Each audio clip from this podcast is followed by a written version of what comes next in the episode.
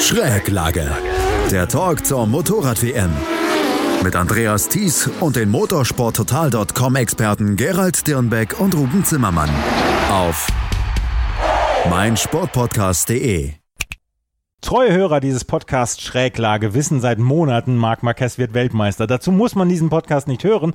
Besser ist es aber, wenn man es tut. Herzlich willkommen zu einer neuen Ausgabe von Schräglage, dem MotoGP-Magazin hier auf meinsportpodcast.de. Mein Name ist Andreas Thies und das mache ich wie immer mit den Kollegen von motorsporttotal.com, unserem Kooperationspartner. Auf der einen Seite mit Gerald Dierenbeck. Hallo Gerald.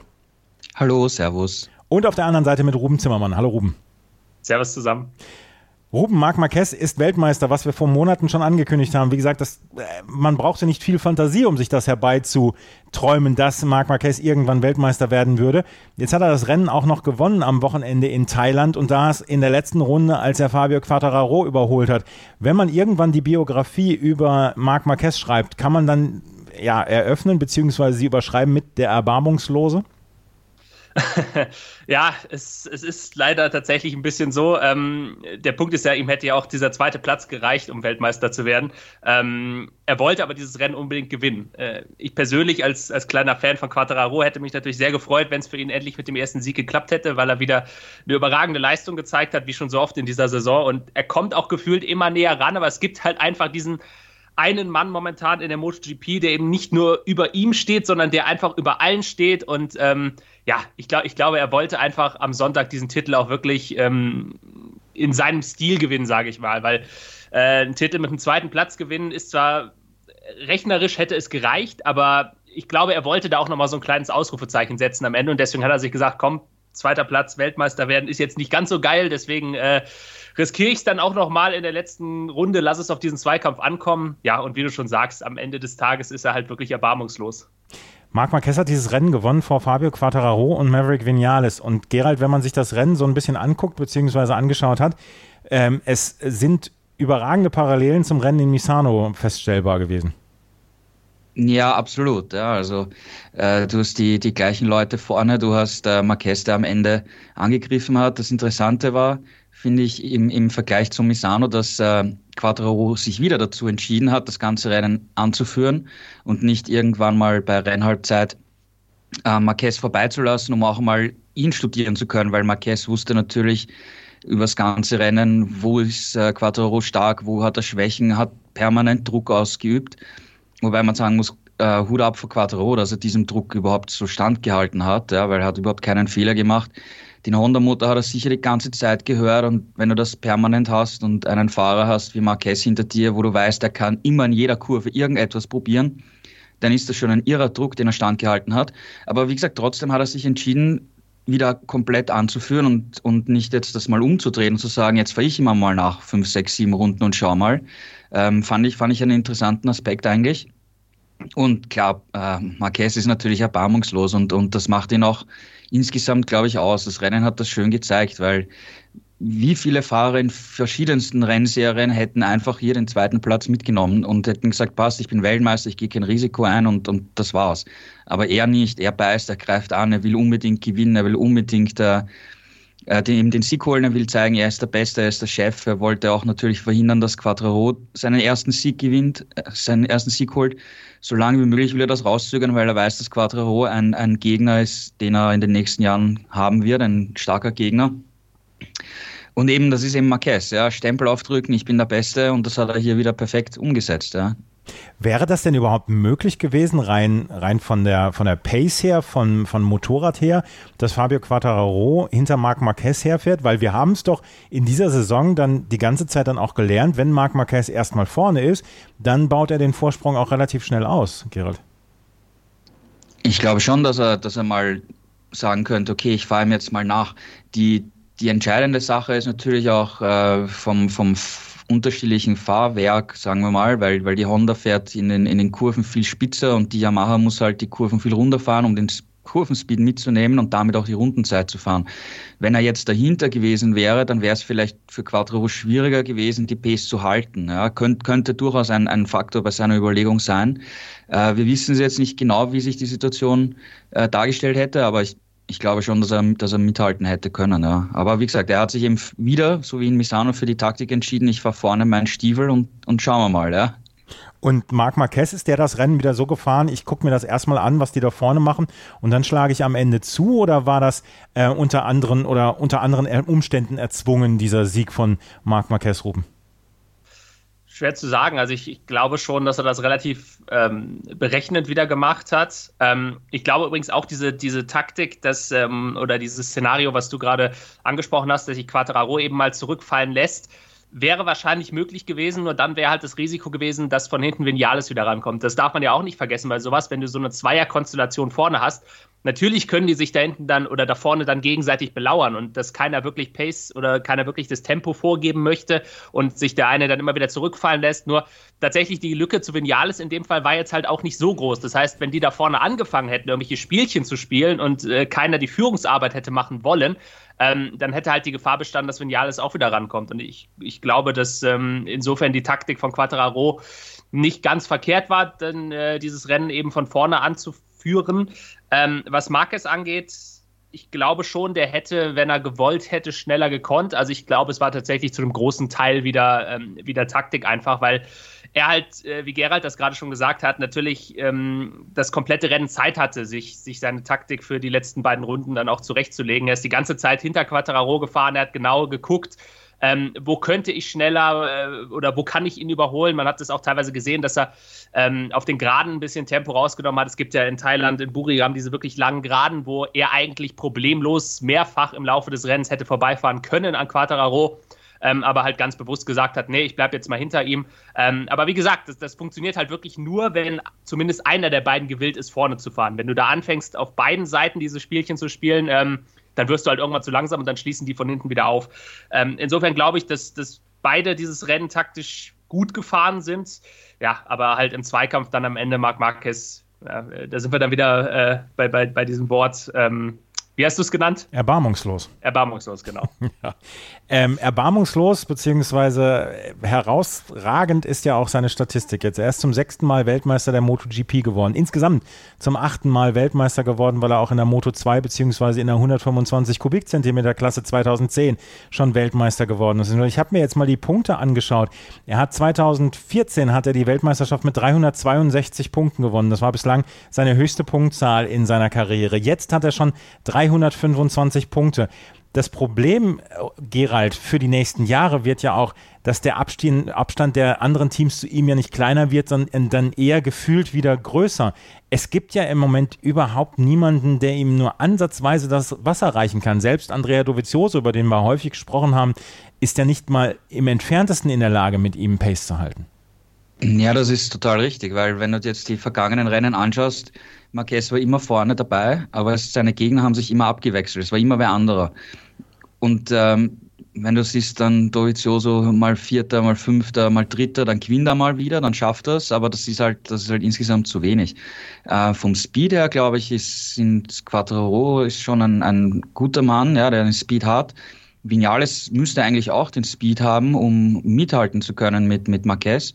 Aber im Gesamten passt es halt bei Vinales noch nicht im Gesamtpaket, obwohl er sich natürlich jetzt in der zweiten Saisonhälfte doch gesteigert hat und eine Konstanz reingebracht hat.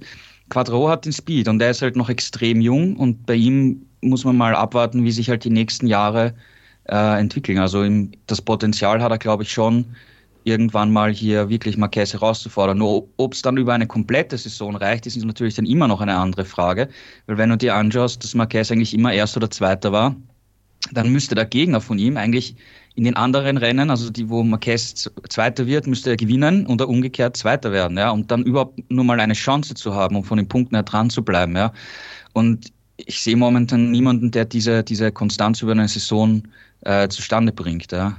Es ist diese einzige Null in Austin, die da hervorsticht, da beim, beim, bei der Gesamtwertung von Marc Marquez. Ansonsten Erster oder Zweiter geworden. Ruben, er hat nicht nur das beste Motorrad, er ist der beste Fahrer und er hat auch noch die größte Konstanz.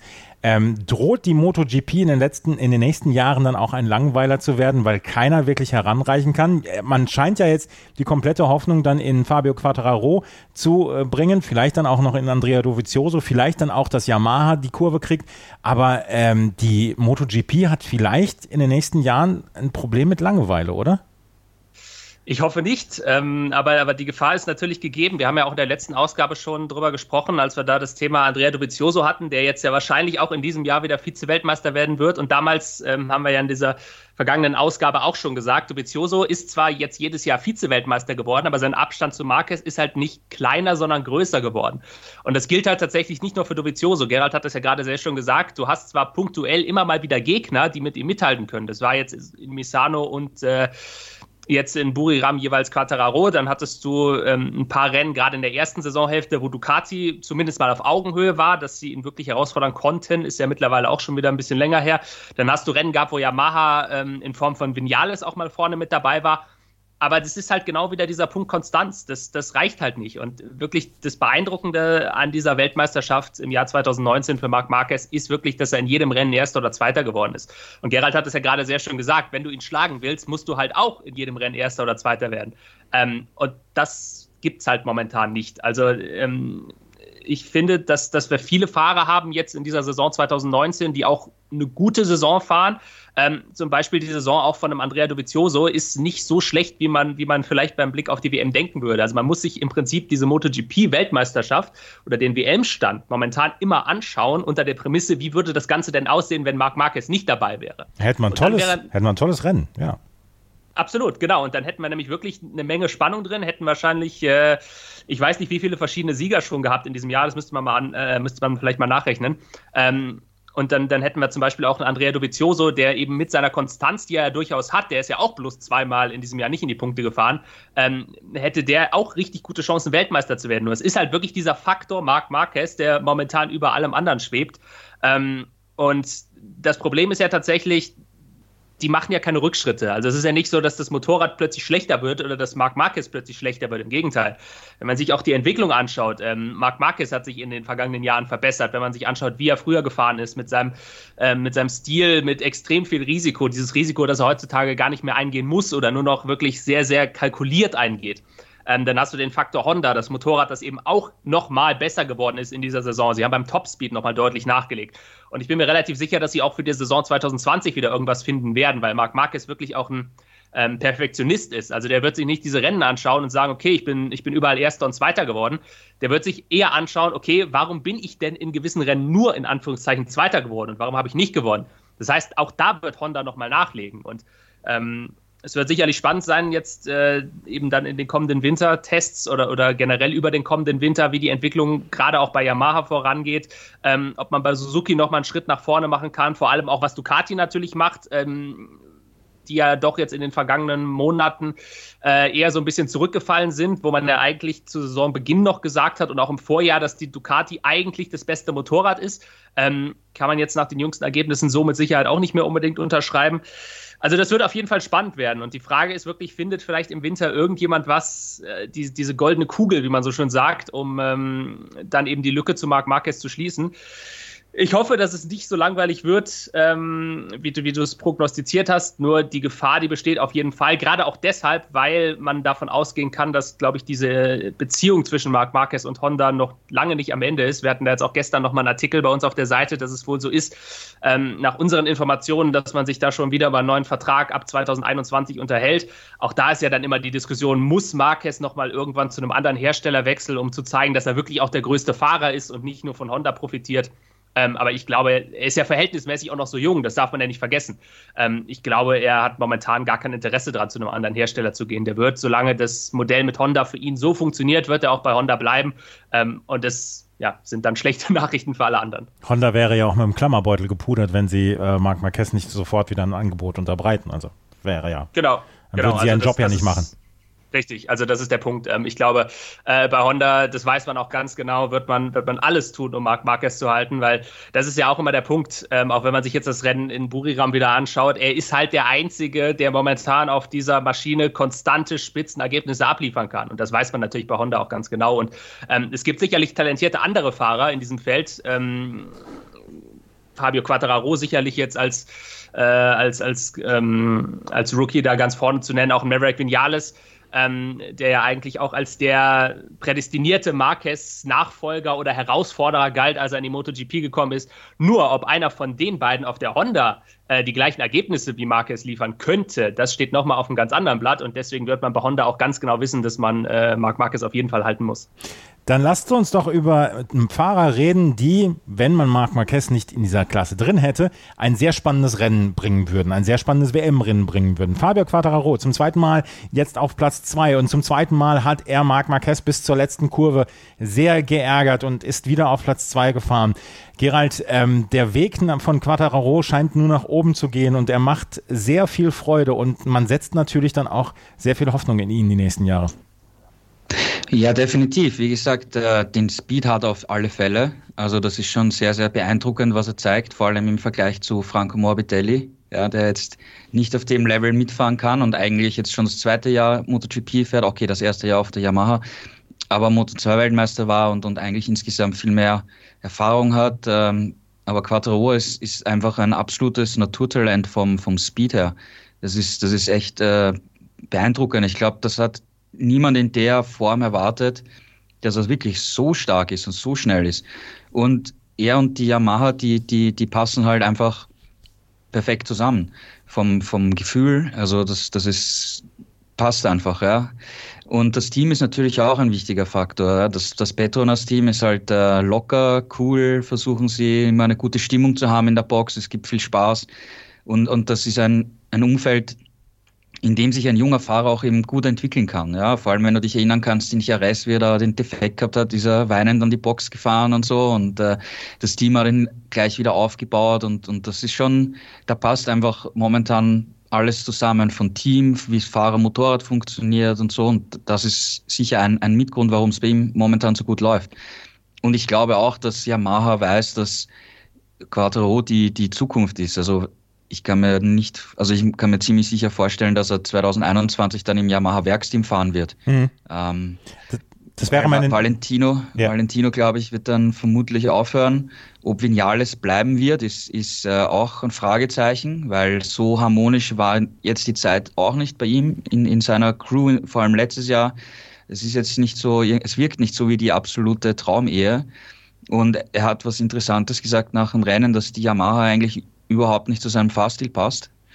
Und äh, das sagt auch einiges aus. Und es wird ihm eben gemunkelt, es ist zu dem Zeitpunkt halt totale Gerüchte und Spekulation momentan, dass er eventuell zu Ducati gehen könnte, ja. Mhm. Aber wenn jetzt aus Yamaha-Sicht, ja, Vinales, die Vinales Zukunft vielleicht ein bisschen unsicher ist, Rossi vielleicht wirklich aufhören wird, dann musst du als Yamaha auf Quattro setzen, langfristig. Mhm. Das ist, glaube ich, zu dem Zeitpunkt schon ziemlich klar. Das, war, das wäre meine nächste Frage gewesen. Yamaha, die sehen das ja auch, was, was Quattro macht. Die können ihn ja nicht ziehen lassen. Die können ja nicht sagen, hier, ähm, uns ist egal, was mit dir ab 2021 passiert, gerade weil ja wahrscheinlich dann durch Valentino Rossi dann Motorrad frei wird. Ja, genau, ja. Also ich glaube schon, dass, dass, äh, dass Yamaha hier alles in Bewegung setzen wird, dass das äh, auf jeden Fall in der Familie bleiben wird.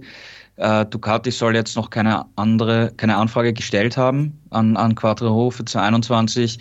Ob es KTM macht, wissen wir nicht, ja, aber ich weiß nicht, ob das für Quattro ein, eine gute äh, Entscheidung wäre, die Yamaha-Familie überhaupt zu verlassen. Also ich glaube, sein Weg wird ihn ins Yamaha-Werksteam führen. Und äh, dann werden wir sehen, wie sich das in Zukunft langfristig entwickelt, weil er ist ja, wie gesagt, jung. Man sieht seinen riesen Speed, sein riesen Talent, aber er kann ja nur noch besser werden im Gesamtpaket. Mhm. Und das, da, da ist sicher noch Steigerungspotenzial drinnen. Und wenn er vom Speed her jetzt schon Marquez hier und da herausfordern kann und Marquez fährt vielleicht auf seinem Zenit jetzt, ja, weil das, das ist schon ziemliche Perfektion, die er zeigt. Aber Quattro gleichzeitig noch Lernpotenzial, Steigerungspotenzial hat, dann kann er theoretisch mit einer guten Yamaha der Marquez-Killer-Schlager werden, ja, der ihn irgendwann besiegen wird. Ja, man, man kann ja nur die Daumen drücken. Aber Ruben, wenn wir in unserer äh, ewigen Odyssee Yamaha dabei bleiben, sie haben wieder ein gutes Wochenende gehabt. Zweiter Platz Quattararo, dritter Platz Maverick Vinales, sechster Platz Franco Morbidelli, auch Valentino Rossi, über den es wieder die gleichen Schlagzeilen gab, gab wie in den letzten Rennen. Er weiß nicht, woran es liegt, dass er so langsam ist. Aber ansonsten war es ein relativ gutes Wochenende für Yamaha. Ich habe so ein bisschen das Gefühl, die guten Nachrichten häufen sich in letzter Zeit für Yamaha oder ist das ein Gefühl, was mich trügt? Da würde ich tatsächlich jetzt mitgehen mittlerweile. Also ah. ich, ähm, ja, ich war ja, ich war ja auch vor der Sommerpause noch ein bisschen skeptisch, ähm, aber tatsächlich jetzt die Ergebnisse, die sprechen eindeutig für sie. Wie gesagt, wir müssen halt immer Marc Marquez so ein bisschen rausnehmen aus der ganzen Geschichte, sondern ähm, das Ganze vielleicht eher vergleichen damit, was macht Suzuki, was macht Ducati. Und da muss man tatsächlich sagen, war Yamaha jetzt eindeutig an diesem Wochenende auch wieder zweite Kraft. Also ähm, Quattararo, der eben um den Sieg mitkämpfen konnte, Vinales, der einsamer Dritter geworden ist, da hinten eine sehr, sehr große Lücke hatte, dann sowohl zu Dovizioso als auch Rins eben auf den besten Ducati bzw. Äh, Suzuki-Maschinen. Ähm, Sorgenkind tatsächlich, und auch das hat sich jetzt in dieser Saison so ein bisschen rauskristallisiert, ist halt Valentino Rossi. Ähm, es hat sich auch ein bisschen gedreht intern. Er hat eigentlich zu Saisonbeginn noch den besseren Eindruck gemacht als Vinales. Jetzt scheint es aber einfach so zu sein, dass man bei Vinales irgendwas gefunden hat, was ihm offensichtlich so sehr hilft, dass er zumindest intern diesen Zweikampf gegen Rossi umdrehen konnte, weil seine Ergebnisse jetzt fast konstant besser sind als die von Rossi. Ähm, das hätte man oder das, das war über weite Strecken des Vorjahres und eben auch Anfang 2019 noch nicht so. Ähm, die Frage, die ich mir dabei dann halt tatsächlich stelle, ist, wie gut ist die Yamaha wirklich? Also es gibt ja jetzt zwei Möglichkeiten. Die eine Möglichkeit ist eben, man hat wirklich beim Motorrad nochmal entscheidende Fortschritte gemacht und ist eben jetzt in der Lage, vorne mitzukämpfen. Dann stellt sich eben die Frage, warum profitiert Valentino Rossi nicht davon? Und die zweite Möglichkeit wäre halt, ähm, dass das Motorrad eigentlich immer noch nicht wirklich besser ist, aber dass man halt bei Vinales irgendwas gefunden hat, was ihn einfach mit diesem Motorrad mittlerweile besser klarkommen lässt. Quattararo ist ohnehin ein Sonderfall, weil der ja auch in der ersten Saisonhälfte schon teilweise Rennen hatte, in denen er extrem stark war. Herr Rest wurde ja gerade schon mal angesprochen. Ähm, nur bei Quattararo ist es ja tatsächlich auch so, dass er mittlerweile konstant stark ist. Also in der ersten Saisonhälfte war es noch so, er hatte gute Rennen zwischendurch drin, ähm, ist dann aber auch ein Rennen später plötzlich wieder deutlich zurückgefallen, war dann nicht mehr in der Spitzengruppe dabei, sondern nur noch im Mittelfeld. Also das hat sich bei ihm so ein bisschen abgewechselt.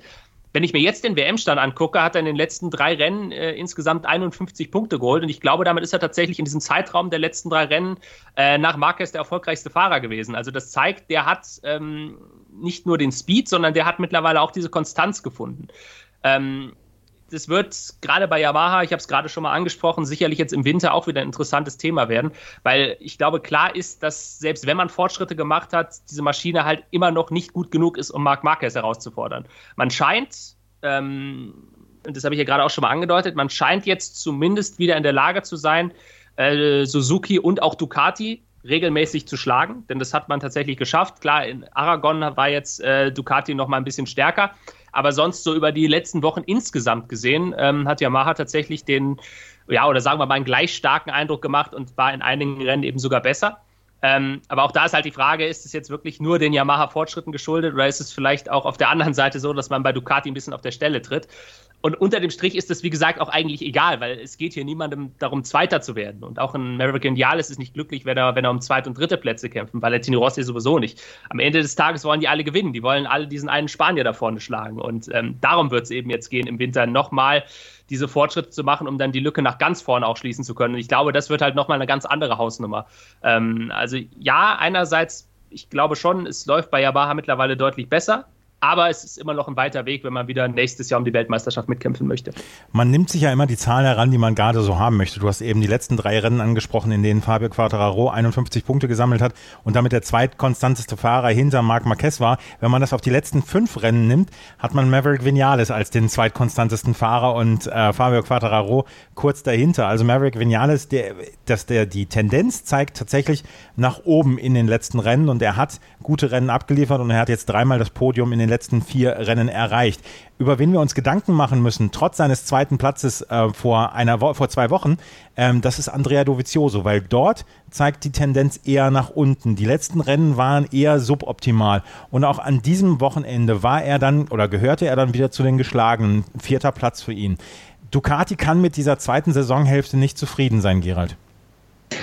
Ja, absolut. Also sie sind ja gut in die Saison gestartet. Du hast äh, den Auftragssieg gehabt, du hast dann Mugello gehabt, äh, wo sie mit Marquez gekämpft haben und das war irgendwie, äh, wenn man jetzt das Gesamtbild sieht, ein, ein, schönes Beispiel dafür, wie man vielleicht gegen Marquez ankommen kann, wenn man zwei Fahrer hat, vielleicht sogar im Idealfall Teamkollegen oder Markenkollegen, wie es jetzt Quattro und Vinales bei Yamaha sind, dass sie gemeinsam gegen Marquez kämpfen, ja, weil mit zwei Gegnern ist es natürlich noch schwieriger für Marquez, als, als sich nur auf einen zu, zu fokussieren.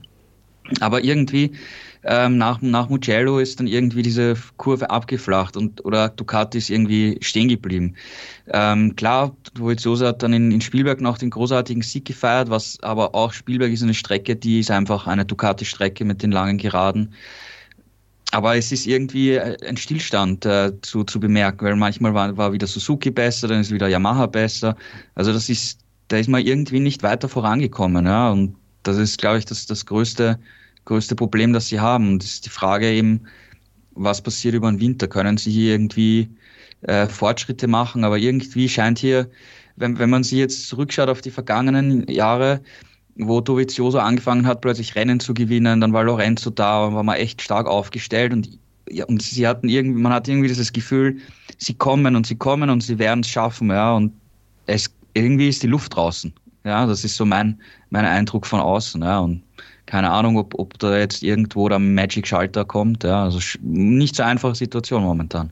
Hast du eine Erklärung dafür, Ruben, warum es bei Ducati in den letzten Wochen nicht läuft? Ähm, Gerald hat gerade gesagt, die Luft ist ein bisschen raus. Das, das würde ich tatsächlich teilen. Also ich glaube, dass da viel tatsächlich auch, ähm, also das ist jetzt reine Spekulation. Nur was man so hört, ist es ja wohl so, dass es da auch hinter den Kulissen eben ein bisschen Ärger gibt, weil eben Gigi Dall'Igna wohl nicht mehr glaubt, dass Andrea Dovizioso wirklich der richtige Fahrer ist, um mit Ducati diesen WM-Titel endlich mal wieder zu den Roten zu holen. Ähm, auf der anderen Seite Dovizioso, der dann wiederum vielleicht diesen Vertrauensverlust auch ja, also dass man es dann vielleicht auch irgendwie ein bisschen an seinen, an seinen Leistungen merkt, dass, ähm, dass er auch nicht ganz zufrieden damit ist, dass man sein Feedback nicht so berücksichtigt, wie er es gerne hätte. Also ich glaube, da passiert hinter den Kulissen ein bisschen was, was jetzt für uns alle nicht so klar einsehbar ist. Und das wirkt sich dann zwangsläufig natürlich auch auf die Ergebnisse auf der Strecke aus. Ähm, wir hatten natürlich jetzt auch ein paar Strecken dabei. Man muss da immer so ein bisschen den Vergleich ziehen, auch zu den Vorjahren. Was waren die Strecken, auf denen Ducati stark war? Was waren die Strecken, auf denen sie nicht so stark waren? Ähm, beispielsweise Dovizioso, den letzten Sieg, den er jetzt geholt hat äh, in Spielberg, das war halt schon immer eine Ducati-Strecke, da waren sie dann logischerweise auch in diesem Jahr wieder stark. Ähm, danach dann der Ausfall in Silverstone, für den konnte er nichts dafür, aber es gab ja wirklich seitdem auch kein Rennen mehr, unabhängig jetzt von seinem Ausfall, in dem er wirklich nochmal um den Sieg kämpfen konnte. Also dann hatten wir einen sechsten Platz nochmal in Misano, zweiter ist er zwar in Aragon geworden, nur da hat er ja auch keine Chance gegen Marquez gehabt, da ist es halt wirklich nur ein, äh, ein Kampf um Platz zwei gewesen, ähm, wo er letztes Jahr auch noch um den Sieg kämpfen konnte, jetzt Platz vier ähm, in Buriram auch wieder komplett hinter der Musik. Also ähm, da geht halt nicht wirklich was vorwärts. Und ich glaube tatsächlich, dass das ein bisschen damit zusammenhängt, dass da vielleicht hinter den Kulissen doch nicht alles so im Reinen ist, wie man das nach außen darstellen möchte. Ähm, und es ist aber ja auch nicht nur Dovizioso. Also auch wenn man sich die anderen anschaut, Danilo Petrucci fährt eigentlich auch schon seit der Sommerpause komplett neben der Spur. Der hat ja kein einzig wirklich gutes Ergebnis mehr gehabt, äh, seit wir aus der Sommerpause zurückgekommen sind. Jack Miller ist halt Jack Miller ist halt immer ein Auf und Ab. Er hat mal ein gutes Rennen drin. Jetzt stand dann Aragon mal auf dem Podium, aber davon abgesehen war halt bei ihm auch nicht mehr viel los. Also ich glaube, das ist tatsächlich auch ein bisschen eine Frage der Moral einfach, wenn du auch merkst, naja, der, der WM-Zug ist quasi schon wieder abgefahren, das wird auch dieses Jahr wieder nix und für Dovizioso jetzt halt auch schon das dritte Jahr in Folge, in dem er wieder den kürzeren zieht gegen Marquez. Ich glaube, das, das nagt dann auch so ein bisschen an ihm. Und gerade eben in Kombination mit diesen möglichen Dingen, die da hinter den Kulissen passieren. Also auch da wird es, glaube ich, gerade was die Fahrer angeht, für 2021 dann sehr, sehr interessant, wie sich Ducati da aufstellen wird. Ich glaube, sie haben theoretisch alles, was sie brauchen auf der technischen Seite oder auf der Teamseite, ähm, um dieses Motorrad auch nochmal ein Stückchen mehr in die richtige Richtung zu bringen. Ähm, aber da wird es tatsächlich dann, glaube ich, bei Ducati sehr drauf ankommen, wer 2021 dann auf diesem Motorrad sitzen wird. Ob man vielleicht nochmal einen Anlauf mit Lorenzo startet. Ähm, also da, da wird äh, in den kommenden Monaten was den Fahrermarkt angeht, glaube ich, einiges auf uns zukommen, was sehr, sehr interessant werden könnte. Und wir werden natürlich dann berichten hier bei Schräglage auf meinsportpodcast.de und zuvor das natürlich bei motorsporttotal.com, wo die Kollegen Ruben Zimmermann und Gerald Dierenberg dann auch für MotoGP dann zuständig sind. Ähm, Gerald, wir müssen noch über die Suzuki sprechen. Ähm, Alex Rins hat hier den fünften Platz belegt und Juan Mir hat einen sehr guten siebten Platz belegt, weil Juan Mir, die Saison ist eher schwierig für ihn, aber sein zweitbestes Ergebnis jetzt in dieser Saison mit dem siebten Platz. Was sagst du zum Wochenende von Suzuki in Buriram? Ja, das Podium war eigentlich nicht wirklich in, in Reichweite. Auch das ganze Training über hat das Speed etwas gefehlt. Ähm, mehr war jetzt eigentlich auch nicht drinnen. Ja. Also du hast äh, bei Rins gesehen, er ist dann einfach an der Ducati von Dovizioso nicht mehr vorbeigekommen. Im, im im ersten Abstre Streckenabschnitt im Schnellen war einfach die Motorleistung von der Suzuki zu, zu wenig, um gegen die Ducati was machen zu können.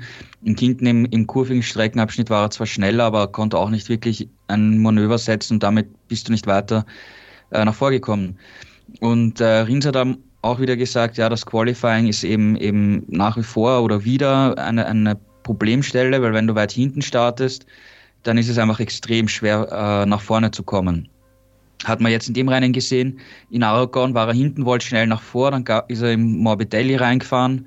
Äh, also Qualifying, du musst halt wirklich vorne stehen. Vor allem, wenn du jetzt hast Marquez, der bis auf zweimal immer in der ersten Startreihe war, ein Quattro, der jetzt auch im Qualifying einfach super, super stark ist.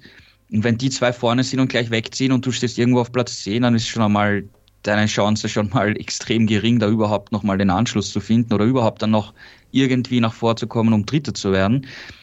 Allerdings hat äh, Rins gesagt, er weiß nicht, er weiß es nicht, warum, warum es im Qualifying nicht ganz läuft. Das Motorrad passt, Gefühl passt, aber es passt halt nicht von der Rundenzeit, dass sie weiter vorne stehen. Und das ist halt großes Fragezeichen, wo sie selber nicht genau wissen, was sie, was sie machen sollen. Und das ist definitiv ein, ein Bereich, an dem, an dem er arbeiten muss. Ja, weil ich glaube, wenn er aus der, sagen wir, zweiten Startreihe losgefahren wäre, dann hätte er sicher die Möglichkeit gehabt, lange mit Vinales mitzufahren und wäre dann sagen wir, Vierter geworden, zumindest vor Dovizioso, wo er festgesteckt ist, weil er mit dem mhm.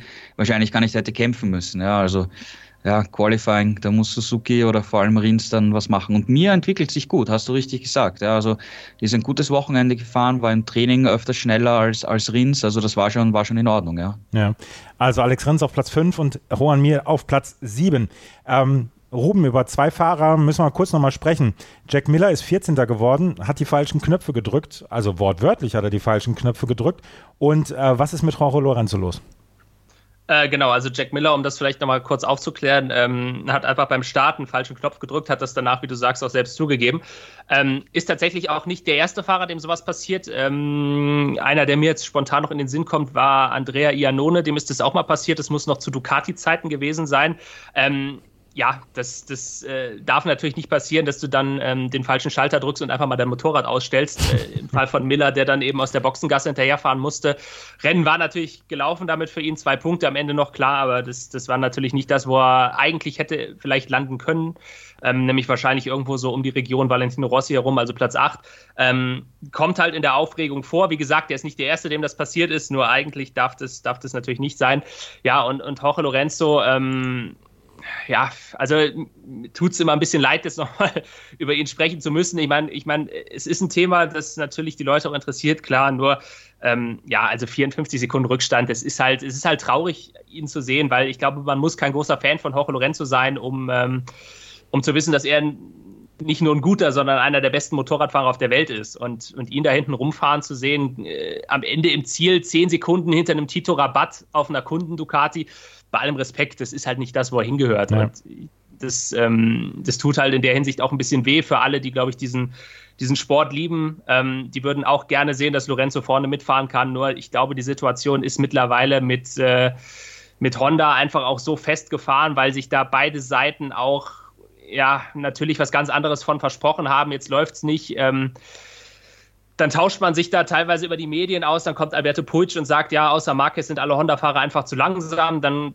kommt wieder Lorenzo, der das natürlich auch nicht so lustig findet und der auch jemand ist, der eigentlich von seinem ganzen Charakter her auch die Rückendeckung des Teams braucht ähm, und die spürt er halt bei Honda momentan auch nicht und, und ähm, ja, offiziell sagen beide Seiten, man wird diesen Vertrag erfüllen, man wird auch 2020 noch zusammenarbeiten. Ähm, aber das, das ist halt meiner Meinung nach jetzt einfach nur noch ein reines Aussitzen, weil ich glaube, die sind sich da beide bewusst, sowohl das Team als auch Lorenzo, dass, dass man das nicht mehr hinbekommen wird. Ich meine, vielleicht gibt es ein Wunder. Bei Lorenzo und Ducati hat man im ersten Jahr auch gesagt, oh, das wird aber ganz schwer für ihn. Dann hat er im zweiten Jahr doch Rennen gewonnen.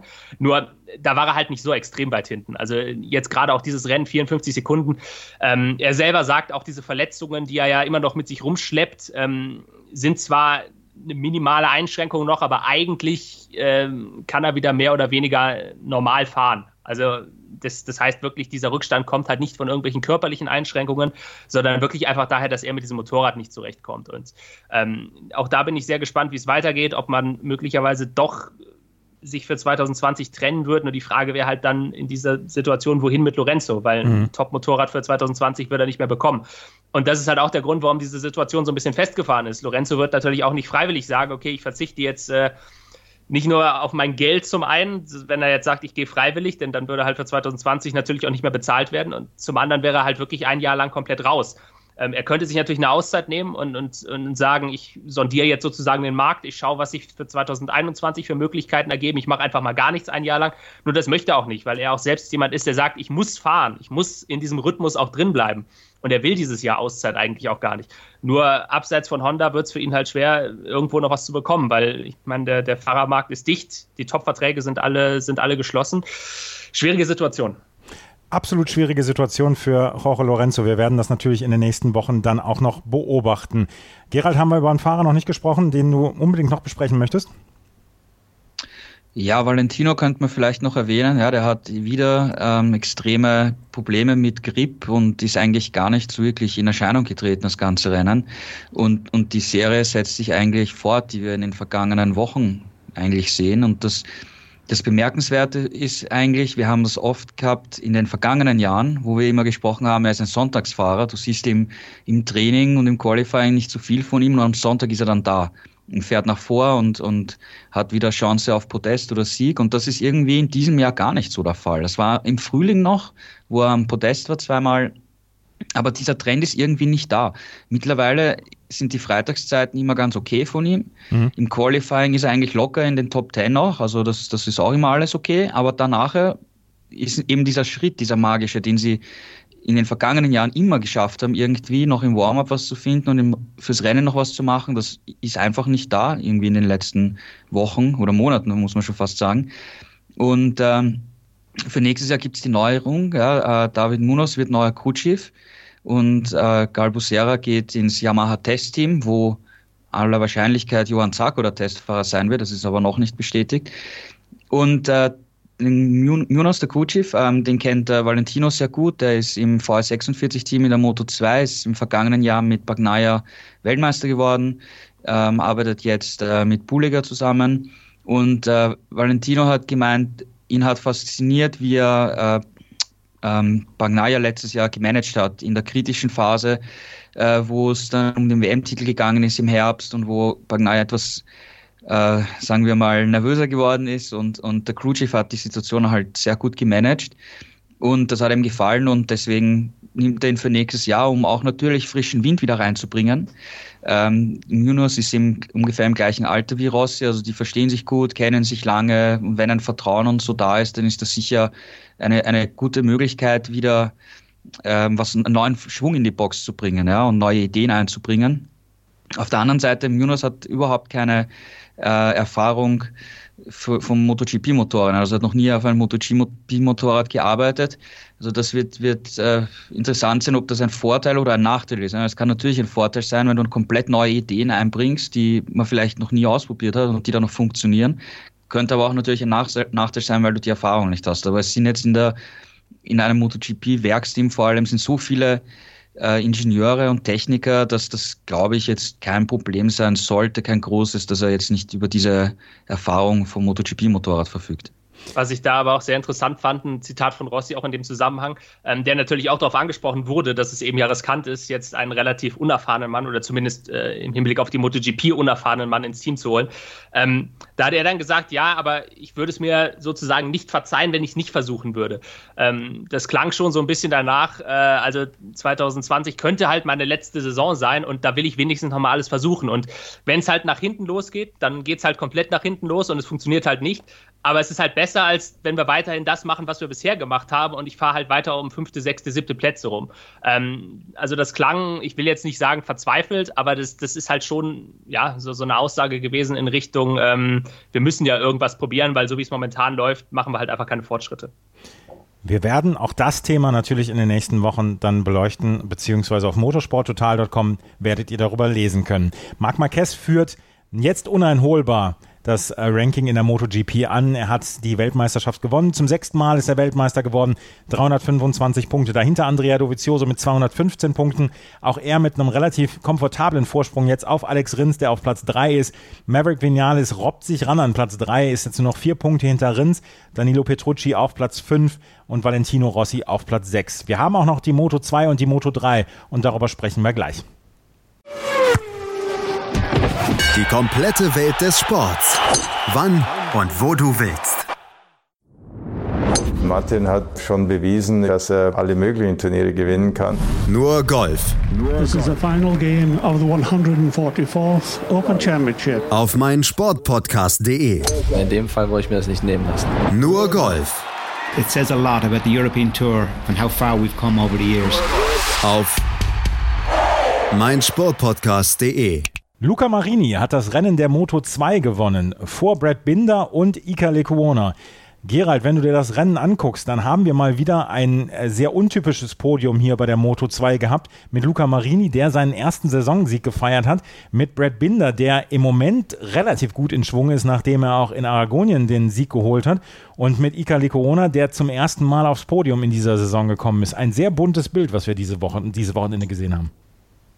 Ja, absolut. Vor allem wir haben zwei KTM auf dem Podest gehabt und die Saison war ja für KTM insgesamt jetzt nicht die einfachste und, und die beste. Und äh, Luca Marini hat sich hier total wieder zurückgemeldet und äh, relativ früh im Rennen das Kommando an sich gerissen, ist dann vorne weggezogen und das fehlerfrei äh, zu Ende gefahren. Also das war echt eine, eine super starke Leistung.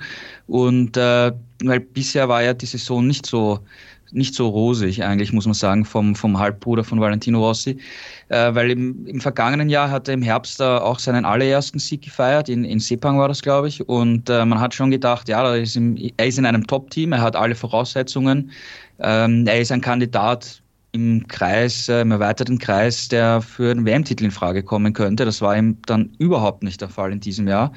Ähm, wir haben jetzt ein paar Mal schon gesehen, dass es wieder ein bisschen besser gelaufen ist und, und jetzt der erste Sieg ist natürlich wieder äh, ein Durchbruch, aber natürlich auch ein abwechslungsreiches Bild, wie du richtig sagst, ja, weil ich glaube, mit dem Podest hätte vorher keiner gerechnet und wenn jemand darauf gewettet hätte, wäre er jetzt ein reicher Mann, ja.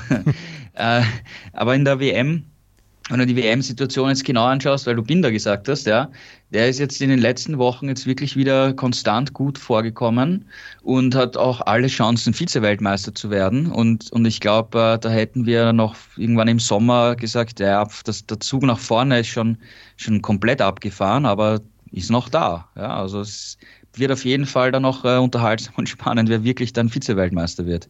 Der hat in den, Brad Binder hat in den letzten fünf Rennen, ich habe es jetzt nochmal nachgezählt, über 30 Punkte aufgeholt auf Alex Marquez, der selber nur zwei Punkte eingebüßt hat auf Augusto Fernandes, der ähm, leider nicht so viele Punkte gut machen konnte. Aber Ruben, ähm, wenn The Trend Your Friend ist, dann ist Brad Binder im Moment wirklich auf der Überholspur. Ja, Absolut. Äh, ich ärgere mich tatsächlich ein bisschen drüber, dass er am Anfang der Saison wirklich, ja. ähm, es war ja nicht seine Schuld, sondern äh, da lief die KTM halt einfach überhaupt nicht. Aber ähm, ich ärgere mich halt ein bisschen, weil ich hatte ja vor der Saison tatsächlich Brad Binder als Weltmeister getippt. Ähm, ich befürchte fast in dieser Hinsicht für meinen Tipp, dass äh, diese Aufholjagd jetzt einfach zu spät kommt. Aber klar, seit dem Sommer ist er voll da. Also der ist, ähm, der ist regelmäßig seitdem auf dem Podium gewesen. Ähm, nur tatsächlich glaube ich, dieser Vorsprung, den Alex Marquez vorne hat, der ist halt mittlerweile zu groß. Ich meine, wir reden ja immer noch von 44 Punkten. Ähm, ist natürlich aufzuholen, klar. Äh, ich meine, gerade auch bei Alex Marquez, er hat jetzt auch schon ein paar Nuller geschrieben in dieser Saison. Das, das kann immer mal passieren. Nur 44 Punkte sind halt umgerechnet fast zwei Siege und wir haben halt nur noch vier Rennen. Das, das heißt, realistisch gesehen, Marquez müsste halt wahrscheinlich noch zweimal in diesen vier Rennen ausfallen. Binder müsste halt jeweils gewinnen ich glaube, dass das schwierig wird, den da vorne noch abzufangen. Aber es ist natürlich für KTM ähm, auch, auch eine coole Geschichte. Ich meine, sie ziehen sich jetzt ja äh, zurück aus der Moto2 am Ende des laufenden Jahres. Ähm, vielleicht, wie Gerald schon gesagt hat, sich dann zumindest mit dem Vize-Weltmeistertitel und ja vielleicht noch mit ein oder zwei Siegen zu verabschieden. Das wäre, glaube ich, für sie ganz cool. Weltmeisterschaft, glaube ich, wird es nicht mehr geben. Dafür ist der Rückstand zu groß. Aber vielleicht kann er zumindest die, die Lücke so weit noch schließen, dass wir ähm, die Entscheidung dann zumindest bis zum Finale in Valencia vertagen können. Alex Marquez ist Fünfter geworden hinter Augusto Fernandes auf Platz 4. Hat sich Alex Marquez dann nur hinter Fernandes zurückgehalten, um nicht allzu viele Punkte zu verlieren oder war nicht mehr drin für Marquez, Gerald? Da war nicht mehr drin. Ja, also ähm, fünfter Platz ist in, in in der Konstellation eigentlich die Schadensbegrenzung schlechthin, ja, weil du hast äh, Fernandez halt knapp vor dir und äh, Jorge Navarro ist nur 17. geworden. Und der hat natürlich auch äh, in der WM dadurch wieder auf Marquez äh, Boden verloren. Also für, für Marquez war es ein Rennen, wo er wirklich mit Platz 5 Schadensbegrenzung äh, betrieben hat. Und äh, mehr war nicht drin, wie gesagt. Ja, am Anfang war er vorne noch mit Marini dabei, den konnte er halt überhaupt nicht halten und dann sind immer mehr Fahrer von hinten gekommen und haben Druck gemacht und ihn überholt. Ja, also totale Schadensbegrenzung. Aber wie gesagt, der Vorsprung ist groß genug und er kann jetzt in den letzten Rennen schauen, dass er einfach seine konstanten Top 3, Top 5 Ergebnisse holt und dann müsste das eigentlich reichen für einen WM-Titel. Er führt auf jeden Fall im Moment mit 40 Punkten Vorsprung. Über einen Fahrer würde ich noch mal gerade gerne sprechen wollen. Das ist Lorenzo Baldassari. Ähm, Ruben, der hat am Anfang der Saison drei der ersten vier Rennen gewonnen und danach ist er um es bildlich auszudrücken, er ist vom Motorrad gefallen. Was ist los seit dem fünften Rennen bei ihm? Tja, das, äh, das wüssten wir, glaube ich, alle ganz gerne. Also bei ihm ist es tatsächlich erschreckend. Also ich meine, wir haben andere Fahrer, die auch im Laufe der Saison so einen kleinen Knick drin hatten. Ähm, aus deutscher Sicht oder aus deutschsprachiger Sicht leider muss man sagen, Tom Lütti und Marcel Schrötter, ähnliche Fälle, die auch gut reingekommen sind in die Saison, wo es dann eben auch diesen Knick gab. Nur der Knick bei Baldassari, der ist natürlich immer deutlich größer, weil der wirklich die, die Anfangsphase der Saison komplett dominiert hat. Ich glaube, nach dem vierten Rennen haben wir alle gesagt, okay, das ist der Mann, den es zu schlagen gilt. Ähm, und jetzt ist er ja wirklich weit weg von der Musik. Ich weiß gar nicht, äh, also doch rechnerisch könnte er noch Weltmeister werden, aber er ist halt wirklich fast schon 100 Punkte mittlerweile hinter Marquez. Ähm, ja, also, also ich, ich weiß nicht, ob Gerald da irgendwelche, irgendwelche Hintergrundinformationen hat. Ähm, ich persönlich muss ganz ehrlich sagen, ich kann es mir nicht wirklich erklären oder ich kann es mir nur so erklären, dass es ja irgendwas sein muss, was ihn persönlich betrifft, weil dass das Motorrad immer noch gut ist, daran besteht ja kein Zweifel. Also sein Teamkollege ist WM-Zweiter und ähm, kämpft halt nach wie vor, zumindest auf dem Papier, um die Meisterschaft mit. Ähm, und er ist halt komplett eingebrochen. Das heißt, ich kann es mir nur so erklären, dass da bei ihm irgendwas passiert sein muss, ob das jetzt fehlendes Selbstvertrauen ist oder, oder irgendwas anderes. Ähm, wie gesagt, vielleicht, vielleicht hat Gerald da auch noch eine Theorie oder vielleicht Informationen, aber ähm, von außen wirkt es halt so, als ja, gäbe es da bei ihm irgendwelche Schwierigkeiten. Hast du eine Erklärung, Gerald? Ne, es, es gibt eine, einen Faktor, der in diesem Jahr einige Fahrer getroffen hat, nämlich eben die äh, Einführung vom größeren Hinterreifen von Dunlop in Jerez. Aber in Jerez hat äh, Baldassare gewonnen. Aber es haben, haben einige Fahrer und Teams gemeint, dass es trotzdem schwierig ist, äh, das, das Gefühl dafür zu, zu finden, weil das Motorrad komplett neu abgestimmt werden musste. Und in Jerez hat es anscheinend bei ihm noch funktioniert, aber seither schwierig. Ja, ähnliche Situation bei, bei Lütti Schröter, die hier auch noch nicht diesen Schalter gefunden haben. Und ähm, Fernandes hat es für ihn, für seinen Fahrstil hat das funktioniert offenbar, ja, und, und für Marquez auch, ja, ähm, weil Marquez hat auch schon bei den Wintertests diesen Reifen gehabt und war, war schnell, aber er wurde im ersten Jahres eingeführt und da hat äh, Alex Marquez auch gesagt, jetzt habe ich den Reifen, den ich brauche. Und ab da war er schnell. Also das ist sicher ein Faktor. Ein anderer Faktor kann sein, also wir haben ja, wie eben Verum gesagt hat, am Anfang der Saison gesagt, er ist der Mann, den es zu schlagen gilt. Da gab es dann natürlich auch schon Gespräche und Gerüchte, ja, geht da vielleicht was Richtung MotoGP nächstes Jahr. Dann bist du da ein bisschen abgelenkt, dann nachher läuft es plötzlich sportlich nicht, dann hast du einen Sturz, dann hast du kein gutes Gefühl und dann bist du schon in einer Abwärtsspirale drin. Ja, also ich glaube, das sind so mehrere Faktoren, die da äh, reingespielt haben. Außerdem, er verlässt die VS46 Akademie. Ja, das ist auch im Sommer äh, durchgesickert. Also das ist jetzt nicht mehr vom kompletten Rossi-Management betreut wird. Arbeitet jetzt dann mit dem ähm, Manager von Dovizioso zusammen, der auch einige Fahrer betreut. Also da gab es im Hintergrund einige Veränderungen und wenn das so viele Kleinigkeiten sind und dann kommst in so eine Abwärtsspirale rein. Ich glaube, das ist, ich glaube, es gibt keine eindeutige Erklärung, sondern eben so ein Zusammenspiel von verschiedenen Faktoren. Siebter Platz im Moment in der WM-Wertung für Lorenzo Baldassari, nachdem er in den ersten vier Rennen drei Siege geholt hat und seitdem ist gar nichts mehr gewesen. Er hat äh, nicht mal mehr das Podium erreicht seit dem vierten Rennen und das ist nun wirklich eine, eine heftige Geschichte. Aber Ruben, du hast sie eben schon erwähnt. Wir müssen über die beiden deutschsprachigen Fahrer noch sprechen, über zwei der deutschsprachigen Fahrer, über Tom Lüthi und über Marcel Schröter. Marcel Schröter war jetzt verletzt, hat sich hier dann mit einem 14. Platz mal wieder zwei Punkte geholt und Tom Lüthi ist auch in den letzten Wochen eher vom Pech verfolgt gewesen, beziehungsweise konnte nicht mehr vorne eingreifen, ist auf Platz 7 dann am Ende eingefahren. Deine, dein Fazit zu Lüthi und zu Schröter? Ja, ich glaube, Marcel Schröter ist tatsächlich ein Ergebnis eingefahren, das man ungefähr so erwarten konnte, beziehungsweise nach der Verletzung, man konnte einfach nicht mehr erwarten. Er hat Punkte geholt. Ähm, das war, glaube ich, für ihn schon das Maximum. Was Lütti angeht, ist es jetzt natürlich so, dass man sich wirklich langsam von diesem WM-Titel verabschieden muss. Also Gerald hatte ja äh, noch länger mit ihm gesprochen, ich glaube in Misano oder Aragon. Äh, wo war das? Ähm, Misano. Genau, da hattest du ja auch länger mit ihm gesprochen. Da hat er ja noch gesagt, dass er, dass er noch an den Titel glaubt. Ähm, ich, würde, ich würde jetzt mal behaupten, das würde er jetzt wahrscheinlich vier Rennen vor Ende bei dem Rückstand auch nicht mehr sagen. Also ich glaube, der Zug ist für ihn mittlerweile auch abgefahren. Ja, sehe ich auch so. Er wollte ja, sein ursprünglicher Plan war ja, dass er in Misano mit neuem Schwung reinkommt und dadurch ein Momentum aufbaut für die Asienrennen, weil eben, wie gesagt, Japan, Australien, äh, und Sepang, da hat er überall schon gewonnen in der Moto 2, war immer stark. Und in Misano hat es eigentlich ganz okay noch funktioniert.